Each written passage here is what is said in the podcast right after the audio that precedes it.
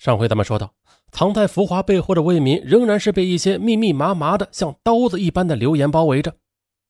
二零零二年春节，满心真诚的魏民早早的买了礼物，准备等年初二那天全家一起去探望岳父岳母。可谁知道到了那天啊，妻子领着儿子出门时，只抛下了一句话：“你如果去了的话，反而都不开心。”这一瞬间，魏民恨不得地上有个洞啊，让自己给钻进去。贤惠的梁慧颖呢，也是提出过离婚的，但是魏民却拼死反对，他呀也就没有再坚持。而魏民心里也很明白呀，他们夫妻间的关系再也回不到从前了。以前的。魏民有个头痛脑热，梁慧颖总是陪在他身边嘘寒问暖。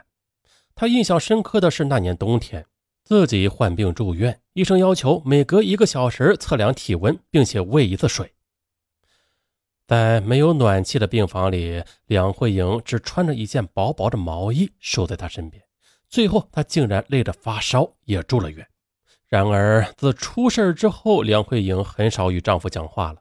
即便是说，眼睛也并不看他。魏明清楚，妻子鄙夷自己的那一夜风流，而且他不仅葬送与妻子的幸福，也与儿子产生了隔阂。儿子不让他去学校接，总是懂事的说：“我自己能回家，我已经长大了。”听着，魏民的心呐都要碎了。困在家中无事可做，魏民只好在互联网上打发时光。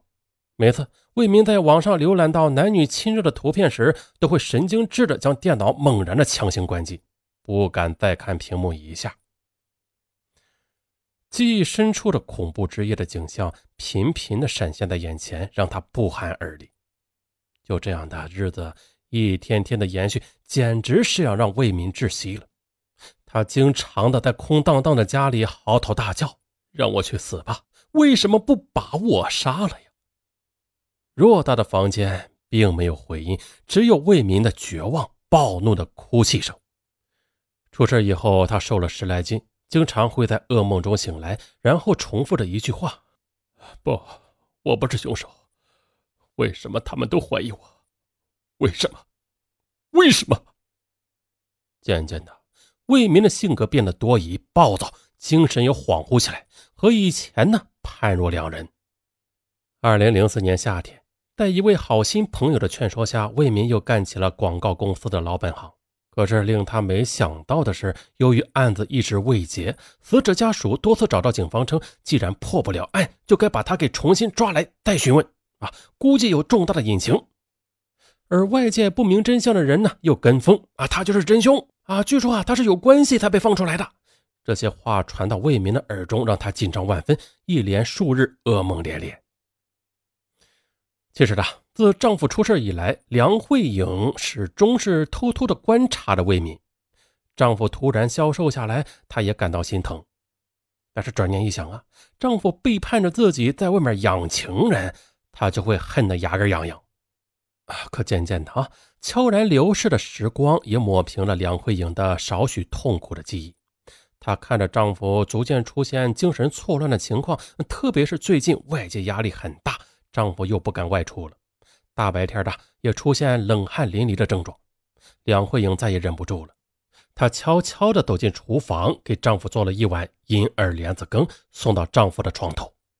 这一瞬间呢，魏民被突如其来的景象惊呆了，他大张着嘴巴说不出一句话，只是双手紧紧地捏住妻子纤细的手。而梁慧莹呢？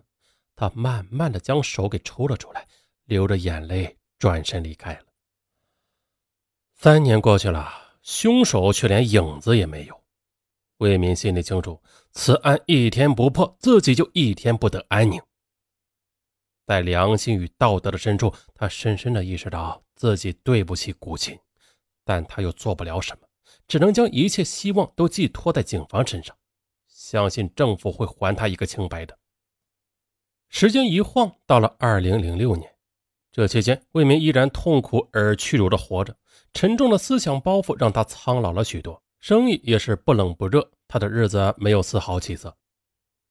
但是，直至今年三月十二号这天，正在办公桌前发呆的魏民却突然接到警方的电话，告诉你一个好消息，杀害古琴的凶手被抓住了。哦，抓了就好。你，你说什么？真的？这是真的吗？魏民瞬间的变得语无伦次，接着他发疯似的冲出屋子，朝着公安局的方向狂奔而去。原来呢？五年悬而未破的八幺落尸案，一直让参与承办该案的民警如鲠在喉。他们都憋着一口闷气，不破此案誓不罢休。悄悄排查线索的工作一刻也没有停止过。二零零六年的春节前夕，细致的办案民警从一名已判死缓的罪犯嘴里得到了一个非常有用的线索。据这名叫做包石强的罪犯供述，二零零一年八月一日晚，他与其他两名同伙外出盗窃。归途中，偶然的看到路边停着一辆小轿车，还听到附近的稻谷地里传出异样的声音啊，便悄悄的拨开草丛偷看。哎呀，发现啊，一男一女正在做那个什么不可描述的事情啊！他们就想，半夜三更偷偷摸摸干这种事的，一定是有钱人了啊！于是就潜伏过去。趁着魏民在接手机的时候，他们一下子冲上前，手举一根钢管，重重的朝着魏民和古琴的后脑勺先后打去，狂砸数下之后，见两人倒地一动不动，最终抢得了一部手机和二百多元的现金。事情呢就是这样的。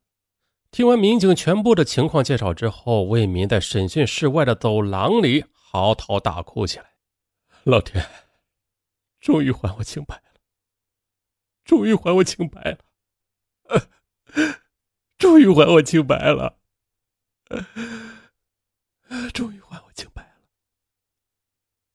他的情绪异常激动，双手发抖，不停的重复着这句话。魏民也不知道自己是怎么回家的，但是回去后的他开始疯狂的给一个个亲戚朋友打电话。当魏民忙完这一切，转身时，才发现妻子就站在自己身后。小英，我是清白的。此时的梁慧颖满脸泪痕，什么话也说不出，只是哽咽的一个劲儿的哭。魏民走过去，紧紧的将妻子搂进怀里。后来的魏民悄悄的来到了古琴的墓地，他恭恭敬敬的献上了一束白雏菊。他知道，只有到这一刻，自己的良心才算是真正的安稳。经历五年炼狱般心灵折磨的魏民，他仿佛对人生有了新的认识，浮躁和薄情通通的一扫而光。今后的人生路，他一定要扎扎实实的走。梁慧颖也在泪水中原谅了自己的丈夫。她知道，魏民已经为曾经的这一夜荒唐。付出了沉重的代价。好了，本案到此结束啊！大家别忘了点赞、留言、加转发、上文，感谢大家，拜拜。